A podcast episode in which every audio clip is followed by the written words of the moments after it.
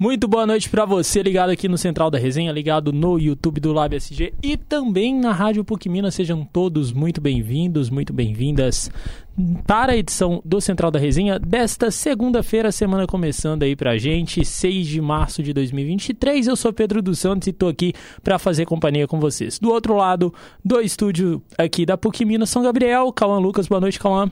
Boa noite a você que nos acompanha. Boa noite, Pedro.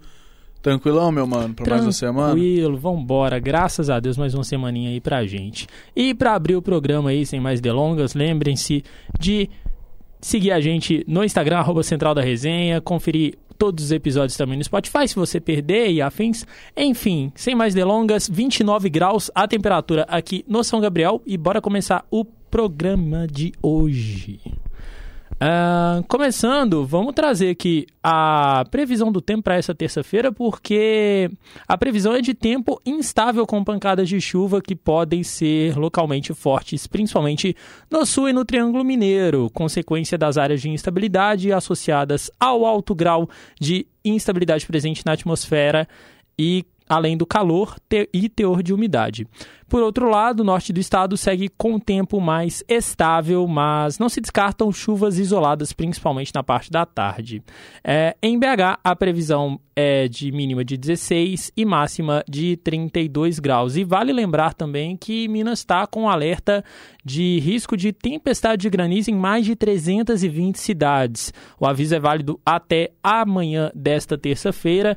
Tempestade de granizo? É, granizo mesmo. Pedras de granizo caindo na sua cabeça. Complicado, né, calma? É, e o comunicado do INMET, né, o Instituto Nacional de Meteorologia, alerta para chuvas de até 100 milímetros e rajadas de vento com velocidades que podem variar entre 60 e 100 quilômetros por hora. Também tem risco para queda de energia, estragos em plantações, quedas de árvores e também alagamentos. Em caso de tempestade, o INMET recomenda desligar os aparelhos elétricos, além do quadro geral de energia.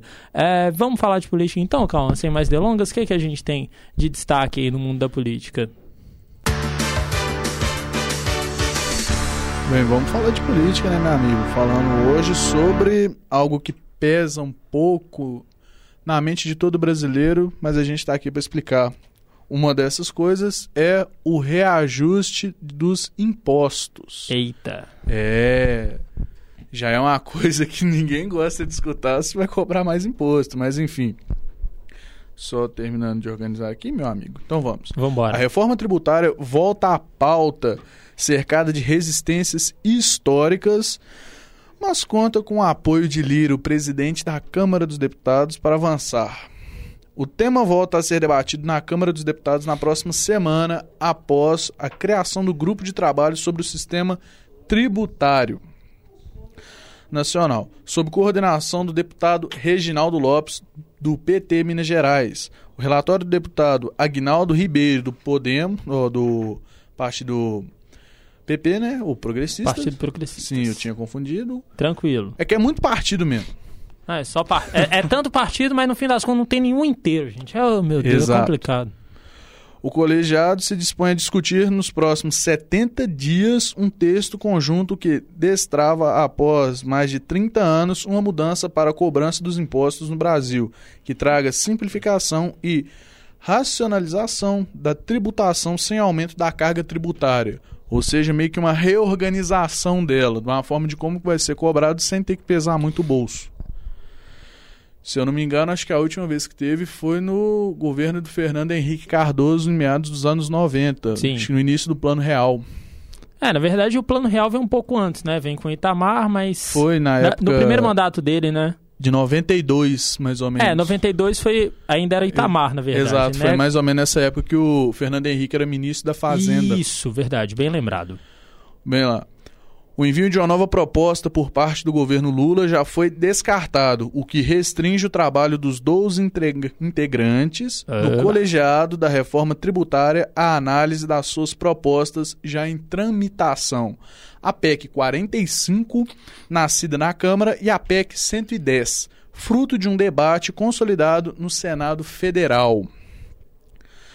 Vamos lá. Também os textos têm como ponto em comum a substituição de diversos tributos do consumo por um único imposto sobre os bens e serviços, o IBS. De autoria do deputado Baleia Rossi, do MDB, a proposta de emenda da Constituição 45-2019 propõe a substituição de cinco tributos e tem como determinação uma taxação única sobre todos os bens e serviços destinados a um município ou estado embora a tributação não seja uniforme no Brasil.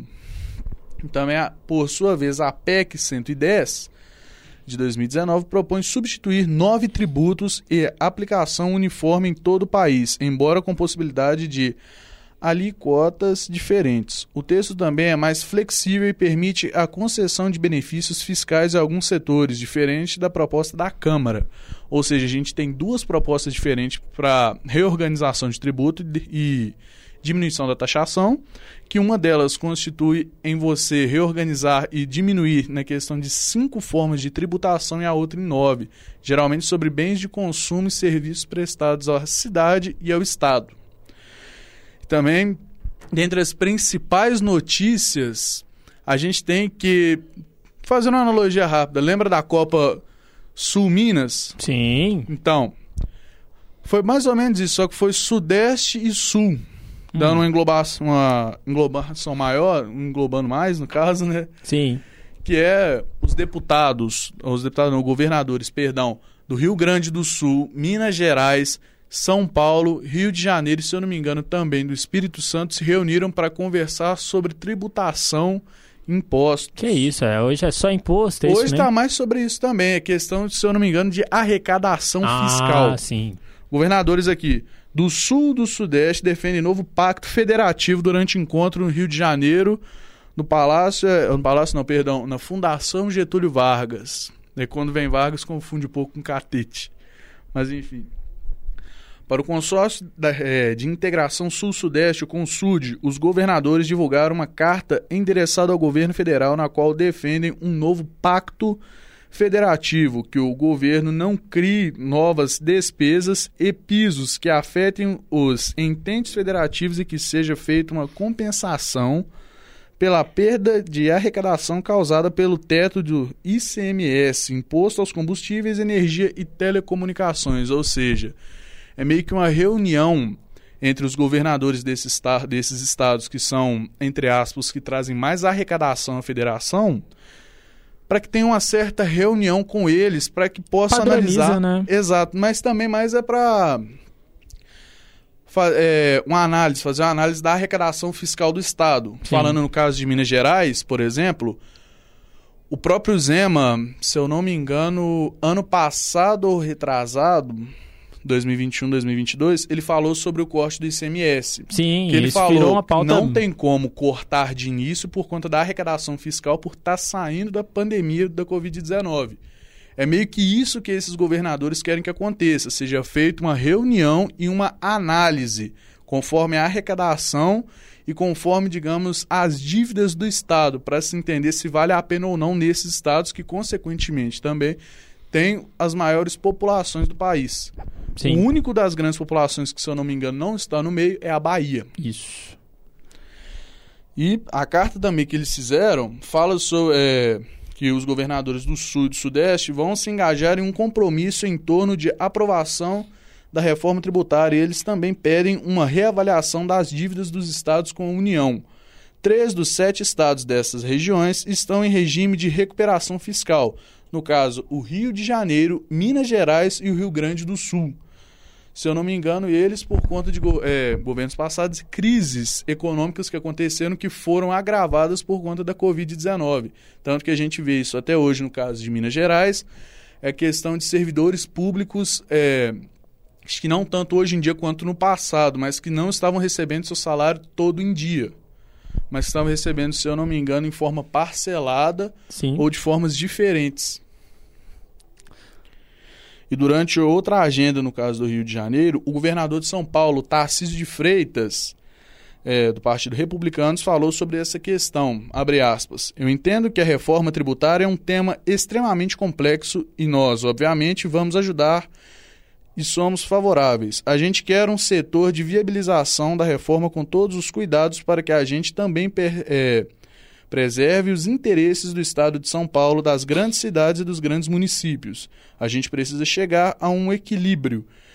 É um jogo que todo mundo vai ter que ceder um pouco para que todo mundo ganhe muito lá na frente. Fecha aspas. Os governadores que fazem parte do COSUD também decidiram criar um grupo técnico que vai se debruçar sobre essa nova reforma, que é isso que a gente estava falando antes. Sim, calma tem uma certa análise e reunião para conseguir entender se vale a pena ou não que essas medidas sejam implantadas de imediato nesses estados. Ô, Cauã, e é interessante Fala. também você trazer isso porque muito se discute, principalmente aqui em Minas Gerais, é, a alíquota do ICMS principalmente, né? O quanto que o ICMS está alto. Sim. E aí isso influencia, por exemplo, no preço da gasolina e por aí vai. É, e, é, Vamos lá, de novo. Hoje está difícil para todo mundo. segunda-feira é complicado, calma. É, é dose. Mas voltando. É... E muita gente também questiona justamente porque... Ah, mas o ICMS em Minas Gerais, vamos supor, é 4% e em São Paulo é 2,5%. Então, assim, eu acredito, assim, vozes da minha cabeça, tá? Para nossa audiência, vozes da minha cabeça dizem que essa reunião também pode ser justamente para meio que tentar dar uma padronizada sabe? Então, tipo assim, tentar pelo menos equilibrar. Ah, beleza, São Paulo tem 2,5, mas Minas Gerais talvez tente ceder para ter uma taxa de 2,8, 2,9. Sim, para poder meio que é, conseguir ter um certo retorno é, do que, que pode acontecer para o Estado. No caso de São Paulo, que é meio que o Tarcísio está querendo explicar, é que pela arrecadação, pela forma que vai se acontecer, principalmente se a gente levar em consideração que Minas e São Paulo são dois dos maiores produtores e é, contribuintes para a federação, Sim. é que não é a é, qualquer medida que pode ser acatada em determinado momento. No caso de São Paulo, por exemplo, que ao que dá a entender pelo, é, pela declaração do Tarcísio, é por conta das grandes chuvas que teve lá, que assolou Sim. o litoral norte. Não, e então, até hoje continua, sim, né? que igual ele falando, não dá para eu conseguir é, continuar baixando, por exemplo, no caso, se continuasse o ICMS, a gente já tem notícia de que vai voltar a subir o imposto sobre a gasolina, mas enfim, querendo explicar que, tipo, não é tudo. No caso do ICMS era isso. Se fosse, por exemplo, a medida de agora abaixar o ICMS, era uma coisa que ele não poderia fazer. Até porque não teria bem... dinheiro para lidar justamente com, com a reparação de repasse para os municípios, né, que estão lidando com as chuvas lá. Sim, foi um estrago muito grande. A gente, Não, por imagem, por informações, a gente aqui na rádio que trouxe informação sobre o ocorrido, é simples de se analisar. Não tem como fazer isso no momento, não tem como poder é, diminuir a arrecadação. O que eles mais precisam, no caso de São Paulo, é aumentar a arrecadação do Estado para poder cobrir essa área de, é, de risco que aconteceu. Um exemplo que a gente tem é, por exemplo, aqui em Minas Gerais, quando a barragem de Mariana estourou. Sim quando teve grandes é, as fortes chuvas que assolaram o norte de Minas Gerais, próximo à Bahia. São coisas que acontecem. E isso Sim, é o que então. a gente tem de política para hoje. Não, perfeito. Eu acho que, em resumo, é, é, é analisar justamente a questão das prioridades é, que cada estado tem e acho que, pelo menos na minha visão, a, a fala do Tarcísio foi contundente nesse sentido de todos terem que ceder para entrar num denominador comum. Né? Ou seja, no caso, tipo, isso que você quer falar do Tarcísio é que num mês eu consigo contribuir mais por conta de um que não conseguiu contribuir. Mas no próximo mês eu não sei se eu vou conseguir contribuir na mesma moeda. Então, Famoso ganha-ganha, né? Exato.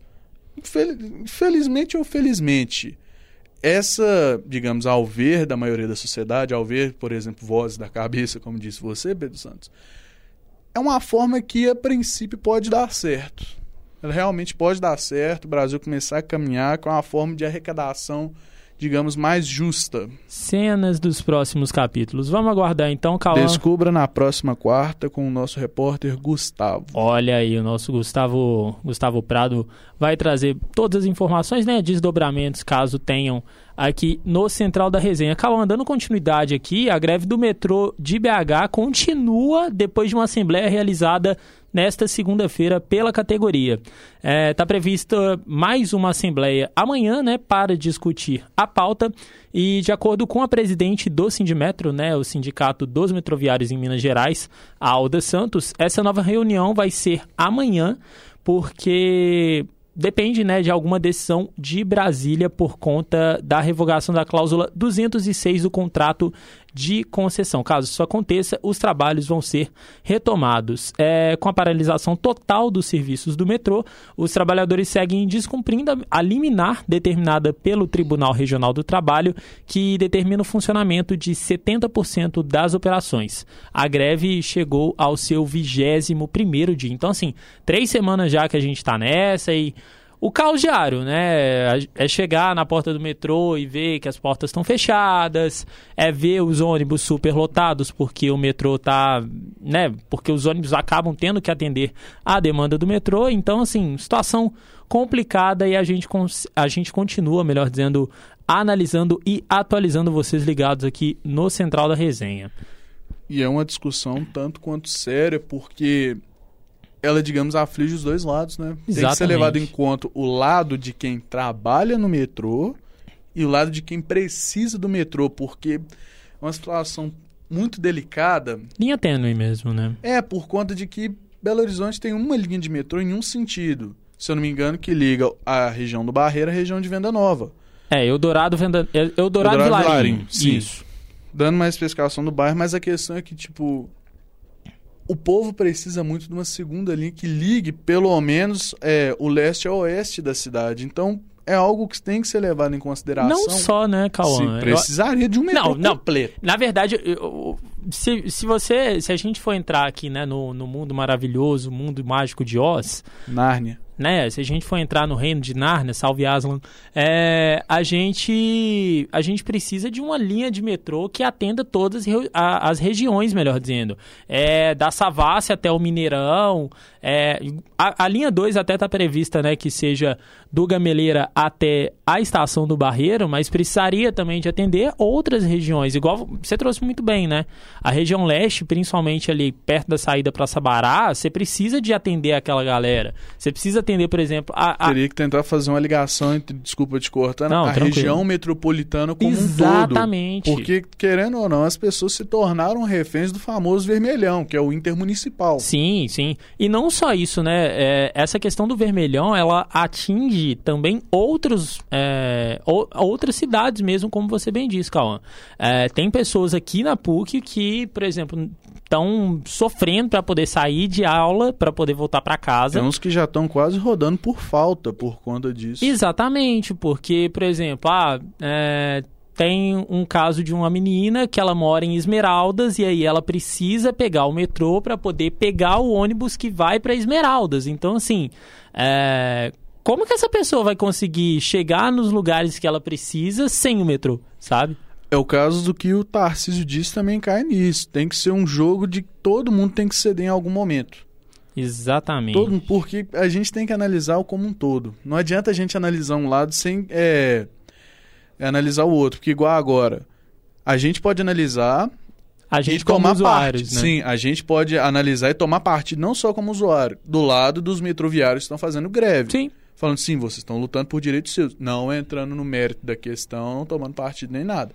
Mas a questão é, se a gente faz isso, a gente está deixando de lado as pessoas que precisam do metrô. Gente, Belo Horizonte tem quase, se eu não me engano, 3 milhões de habitantes. Exato. Desse ponto, você pega, tipo, quase um milhão por dia precisam do metrô. Não, e não só a questão do metrô, igual eu disse no início, né? É, o fato de não ter o metrô sobrecarregam os ônibus, porque os ônibus já andam lotados, o transporte público de BH é uma porcaria e todo mundo sabe disso. Mas sem o metrô fica pior. Então, assim, a gente fica realmente refém, sabe, desse, desse sistema. E, é, e você trouxe muito bem, Calma. Rapidão. GG no nosso chat, salve GG, como salve sempre, G. dando uma moral pra gente.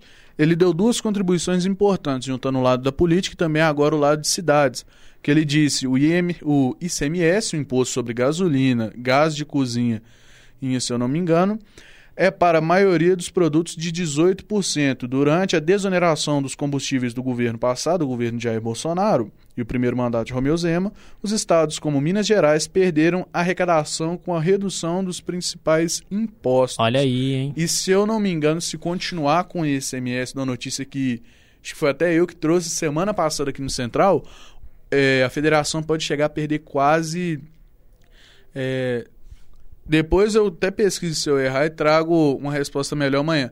Cin entre mais ou menos 50 milhões de reais deixou de adquirir por conta da revogação do ICMS. É grande demais. Sim. Mas, e aí que ele também falou, a linha 1 do metrô começou a ser construída há 40 anos atrás, a partir da estação Lagoinha. Olha aí, é, é, é 40 anos, ou seja, 80, se não me engano foi em 82 quando começaram a construir. Não, o Galo ainda tinha um brasileiro, Cruzeiro tinha uma Libertadores Exatamente. faz muito tempo. Não, e não só isso, se for pegar, a, a, gente ainda vivia na ditadura nessa época, então assim... Foi é os muito... finais dos governos, se eu não me engano de João Figueiredo. Figueiredo, Figueiredo. João Figueiredo. Figueiredo. Exatamente, Cauã. Pois é, uma situação assim complicada a ver. Vamos ver se nessa reunião de amanhã tem atualizações. A gente traz tudo aqui para vocês no Central da Resenha. Ô, Cauã, a gente passou a semana inteira, é, a última semana, melhor dizendo, falando muito sobre o caso, principalmente do. É, da mulher que tinha sido morta, pelo, atropelada pelo marido. O atropelamento, né? Exatamente. E a gente tem atualizações, porque o suspeito de atropelar, né, Jaqueline Miranda Evangelista Ferreira, de 39 anos, na madrugada da última quinta-feira, foi preso hoje. A ação foi realizada pelo Núcleo de Combate ao Feminicídio do Departamento Estadual de Investigação de Homicídios e Proteção à Pessoa, o DHPP. Ah, de acordo com Cristina Miranda, irmã da vítima, ela conversou com o suspeito por vídeo chamada que afirmou que se entregaria às autoridades. Ainda a Polícia Civil não, teria, não tinha confirmado as informações até o momento que a gente fechou o jornal. É, o atropelamento foi presenciado pela filha do casal de 5 anos e capturado por câmeras de segurança de um posto de combustíveis próximos. Na manhã da última sexta, a Jaqueline foi enterrada em contagem. Cauã, então já. Né, a gente já tinha falado de sexta-feira, que o suspeito tinha prometido se entregar, melhor dizendo, prometeu e cumpriu, então ele já está né, no sistema prisional e agora vamos aguardar é, o desenrolar desta triste história. Sim, sim. Então, a ver, vamos, vamos esperar por atualizações. No mais, a gente já, já falou de situações complicadas, a gente já falou de, de greve, já falou de caos, vamos falar Pesou de coisa boa. o clima do programa já. Na, nossa, segunda-feira é dose. Mas vamos falar de coisa boa, bora falar de esporte, porque... Na... Vamos falar de esporte, isso. Sobe a trilha. É isso, obrigado, Rainer. Tamo junto. É, vamos falar de esporte porque a situação tá complicada. E nesse fim de semana teve a última rodada do Campeonato Mineiro, teve Fórmula 1, teve, né, tem atualizações do basquete, né? Semana que vem tem o jogo das estrelas do NBB aqui em BH. A gente vai trazendo mais informações ao longo dessa semana e também na semana que vem no Central. Tem vôlei, tem, tem tudo enquanto há. Cauã, vamos Fala, começar nobre. falando sobre essa última rodada do Campeonato Mineiro, porque. Foi a rodada de salvação, não é mesmo, meu amigo? Que, tipo, Sim. times que já estavam classificados, que nem o Galão e o América, simplesmente somaram mais pontos. Só que a gente teve a surpresa de o Atlético se classificar. Não, surpresa não. O Atlético estava fazendo uma boa temporada, calma. Não, sim. Surpresa porque dois anos sendo melhor do interior, né, Não, mano? isso é fato. Isso que é a surpresa, porque Isso é fato. até, digamos, o ano passado, todo mundo concorda que é o Tombense. O Tombense está sendo, digamos, a quarta força por estar na Série B. É. E tem que tomar cuidado para não tomar é, uma sapatada e ir para a segunda divisão, valeu por lembrar. Pra terceira, né, no caso. É mesmo, perdão, já tá nesse. Ah, meu Deus. Mas o, Mas, e o Cruzeiro que foi de tabela. Né, o Cruzeiro, na verdade... eles- Subiu de tabela, né, para É. pra final do campeonato. Não, eu, daqui a pouco a gente fala do Cruzeiro, vamos falar do Galo, porque o, o Galo, ganha, né, Galo ganhou ganhou. bem, o Galo ganhou, né, o Galo ganhou. Aí credo, né, meu amigo? 3 a 0 em cima da Do- Pantera, né? O Democrata Pantera de Valadares. Gols de Johan, Vargas e Sacha, certo? Sim. Johan É Vargas. uma sa- surpresa, o Johan tá fazendo gol. Pra Até você eu ver, que hein? torço pro Galo, eu tô surpreso com isso. É, cada um. E, e por falar em galão, Exato. Ô, ô, João Lima, Já chegou faça as honras, nosso sente do meu lado aqui por obsequio. Vamos falar do Galo, vamos falar desse jogo, falar também da preparação pro jogo de quarta-feira. O Galo já foi, né, pra Colômbia, se não me engano. Tá, tá pegando? Tá, tá sim. Pega o fone aí. Puxa o fone, doido. Bora. Bora falar do Galo. Joãozinho, Boa noite, ai massa credo, meu amigo. O Galo ganhou de mais galão? uma vez. Mais uma vez e ganhou bem dessa vez, com o time alternativo. Ótimo resultado, tá? Consolidou Ótimo. a liderança, né, do Melhor do Campeonato campanha, né, Mineiro. Exatamente. Sim. É, dessa vez eu acho que o time jogou melhor do que vinha jogando. A gente vê uma, é, uma evolução no esquema do Kudê. Eu acho que o, o time está abraçando a ideia, mesmo com, com uma equipe alternativa, né? O, jogadores que, por exemplo, o exemplo do Johan, que no- na última rodada foi vaiado pela torcida. Por Ninguém nem lembrava que da, ele ia entrar, né? da Todo torcida. mundo achava que tava no Red Bull. É, chegou, fez o primeiro gol, fez uma boa partida. Sim. Eu Acho que como um todo, a, a equipe toda foi, foi bem. E um destaque, é, momento bonitinho, vamos falar assim, E lá vem. é o Hulk. é, ele foi no jogo do... Pô, não vou lembrar de cabeça, mas um jogo do interior que ele não foi. E ele até se pronunciou nas redes sociais pedindo desculpa por... Não, pô, foi outro. É um jogo que ele não foi. é, se pronunciou falando que, que queria ter ido. Mas nesse jogo, o Kudê coloca ele nos minutos finais sem necessidade. Mas pro torcedor do interior poder Sim. ver o ídolo que né, Sim. vem se tornando cada é vez o mais maior ídolo. nome do Atlético. Sim. Depois do Ronaldinho, é o maior nome nos últimos 10 Na- anos. nas últimas duas décadas, se contar com a de 20. É, justo. Isso lembra muito também, João, não sei se você vai lembrar e o Pedro também. É, ano passado, quando o, o jogo das últimas rodadas do Mineiro, quando ainda era o formato antigo, Galo e Pouso Alegre, que um torcedor atleticano lá de Pouso Alegre, ele chegou a infartar quando viu o Galo jogar. Se eu não me Pô, engano, não era das desse caso. primeiras vezes que ele viu, ele tava lá, tudo comemorando, gritando tanto, que ele teve um ataque cardíaco. Que Ele isso. sai- foi levado de ambulância, mas não resistiu. Ele morreu realmente por causa do Nossa. Galo. É, é complicada a É situação. complicado. Mas isso é coisa que acontece Dona muito. Salomé também, Rainer. Não, verdade. O Rainer trouxe muito bem a informação da Salomé, né? Que No caso do Cruzeiro. É, só que no caso foi uma tristeza muito grande, desgosto por causa do bando de canalha. Enfim, voltando, o Pedro é, Santos. eu não menti. Ô, João, voltando, é, o Galo já foi, já embarcou pra Colômbia? É, temos informações direto da assessoria do Atlético, horário de voo, como é que vai ser, eu vou passar aqui pra vocês. O Atlético viaja hoje às... Peraí, peraí, peraí. O Atlético embarca hoje às 6h25 com chegada então prevista... já embarcou, né? Já são 6h31. Já inva... Esperamos que sim, com previsão de chegada às 22h30. É... Voozinho de 4 horas, tranquilo. Sim, fretado, direto, né? Amanhã a gente tem coletiva de imprensa presencial no hotel com o goleiro Everson. Às 16 horas, treino é, no, no local, né? No El Campín. Sim. E a volta será na quinta-feira, no às 1 da manhã, com chegada prevista às 8h50, horário de Brasília. Então, assim, logo depois do jogo, né? Jogou lá Sim. contra o Milionários é, pela Libertadores, acabou o jogo, coletiva, banho e vaza. Exatamente. E o que preocupa também, porque chega na sexta e já pega o. Não, che- Atlético- chega na sexta? Na quinta, não? O jogo é quarta. Pô, viajei. Chega na quinta. Ah, e- não. é- Aí deve, deve ter o regenerativo, É, né? Tem o regenerativo, mas já enfrenta o Atlético Atlético no sábado. sábado.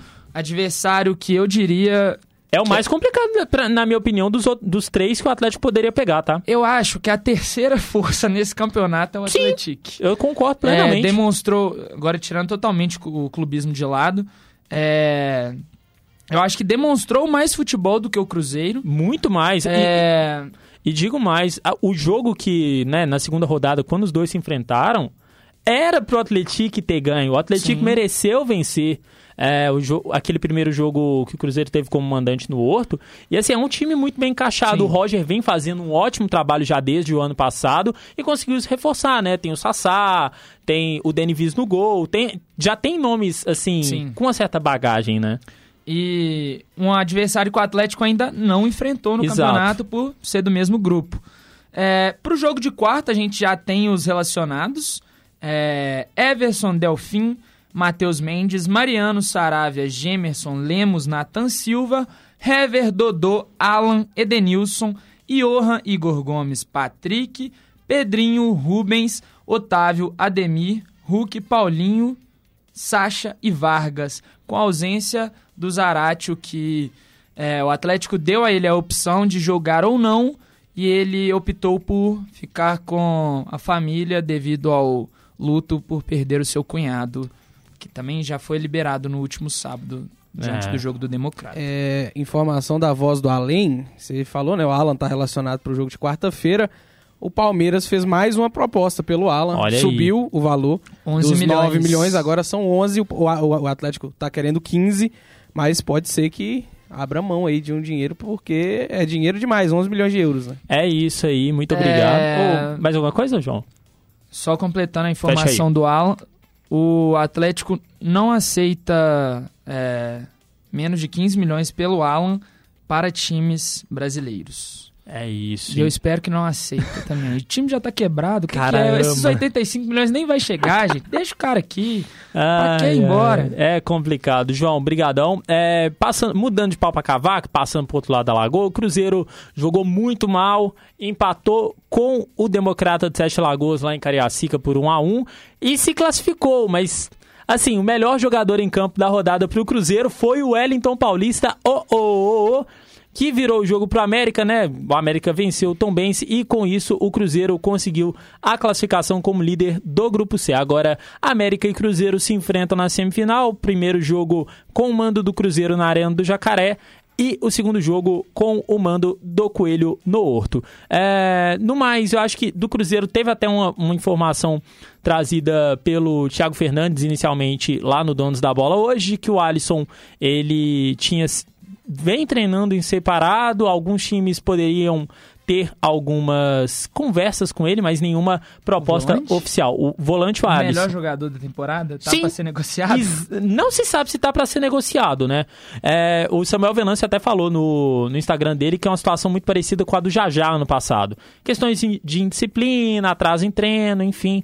É, Voz do Além, se, se conseguir confirmar mais alguma coisa também, eu acho que no mais é isso. É, tem previsão de chegada aí pra essa semana do Marlon, ex-fluminense, Verdade. que já tá praticamente certo com o Cruzeiro e rescindiu com o Istambul Basaksehir da Turquia.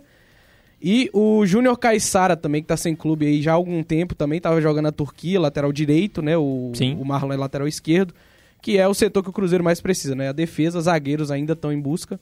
E o GE cravou hoje que o Cruzeiro deve apresentar mais cinco jogadores até o dia 4 de abril, que fecha a janela. É isso, né? Também quando já tá ali na porta do Campeonato Brasileiro. Tem breaking news aí, João do Galo? Temos é, informação do Henrique André, da Itatiaia. Ele está aqui falando que possivelmente o Zaratio vai sim atuar. Vai viajar para a Colômbia. O Atlético prepara uma logística para levar o argentino para a Colômbia. É, Seria uma boa, né, para esse meio de campo do Atlético. É um dos melhores nomes do Atlético Sim, ali. é, na verdade, eu acho que ele nem atuaria como meia, iria mais ali pelo, pelo lado, Lado de, de campo. Mas vamos ver as cenas dos próximos capítulos. É isso, então vamos aguardar, né? Esse fim de semana também a gente teve o Sada Cruzeiro campeão, heptacampeão da Copa Brasil de vôlei, bateu o São José na final por 3 a 0 lá em Jaraguá do Sul, Santa Catarina. E também tivemos Fórmula 1, começo da temporada da Fórmula 1. O Max Verstappen, o Tilápia, venceu de novo, né? Como de praxe. É, seguido por Tcheco Pérez e o Fernando Alonso voltou. Eu falei sexta-feira, Dom Alonso das Astúrias voltou e fechou o pódio. A Ferrari quebrando, como sempre. Ah, e eu acho que de, de esportes é o que temos. Eu acho que é o que temos de notícias do Central da Resenha. É, também, né? O, a nossa voz do Além passou aqui pra gente no ponto sobre o basquete, né? Teve, tem o NBB, né? O, o- na verdade, semana que vem já começa a, o jogo das estrelas do NBB, o Novo Basquete Brasil, aqui em BH, vai ser lá no ginásio do Minas. As vendas foram abertas nesta segunda-feira. Então, assim, vocês podem conferir mais informações lá no site eventim.com.br. A Voz do Além tem mais alguma coisa? É, que também é, começou nessa semana a segunda divisão do Campeonato Brasileiro, é o chamado Campeonato Brasileiro, que é a Ah, segunda divisão sim. Do basquete brasileiro. O Cruzeiro, inclusive, apresentou um time, estreou vencendo, vencendo bem. É, não vou lembrar o nome Foi do Praia. adversário. Foi o Praia Clube, Foi o isso. Praia. Clube. E tanto o Cruzeiro como o Vitória também retornando na elite aí do basquete brasileiro também venceram. Alguns outros times é, movimento aí tentando chegar no NBB, né? Tem Tent- duas vaguinhas apenas. Exatamente. Como de praxe, né? Sempre campeão e vice subindo a categoria mais alta do basquete nacional. No mais, eu acho que é isso que temos. No mais, vou puxar uma campanha falando de basquete para os times mineiros fazerem camisas regatas de, do, do time pra gente ir pro Mineirão, porque o calor que tá aquele lugar. Tá- Misericórdia. Ah, verão, né, meu filho? Verão é complicado. É, o Cruzeiro até tem, né, uma mar- a questão da, da marca própria e tal, mas eu acho que seria interessante também fechar uma parceria com os fornecedores do futebol. Eu acho que fica Pô, mais bonito. Os times do Rio, todos têm a camisa. A camiseta Sim. do. é, O- da camisa a- 1 de futebol. A camisa do Cruzeiro do basquete parece, sei lá, uma abadá de festa do interior. É horrível. É, é uma, um abadá. Mas também tem a questão Aquelas que você vem pra, aula. Exatamente. Oh, meu Deus. Ô, depois dessa, vamos fechar o Central da Resenha. Pessoal, muito obrigado. Obrigado, João. Obrigado, Voz do Além. Obrigado ao nosso Cauã, o Getúlio também, que esteve aí no chat. E principalmente, obrigado a você que nos acompanhou aqui no Central da Resenha desta segunda-feira, 6 de março de 2023. Apresentação comigo, Pedro dos Santos. Produção comigo, Pedro dos Santos, João Lima, com a Voz do Além e com Cauã Lucas. Trabalhos técnicos de Rainer Meira, Cauã Lucas e Alexandre Morato. E a coordenação é do Getúlio Nuremberg. Eu já tô me embolando nas palavras aqui porque é sinal que eu preciso ir embora, ir pra aula e estudar mais um pouco pra não ficar tapado. Lembre-se de seguir a gente no Instagram, arroba Central da Resenha, e deixar o seu like aqui no YouTube do Lab SG. Um abraço e até amanhã.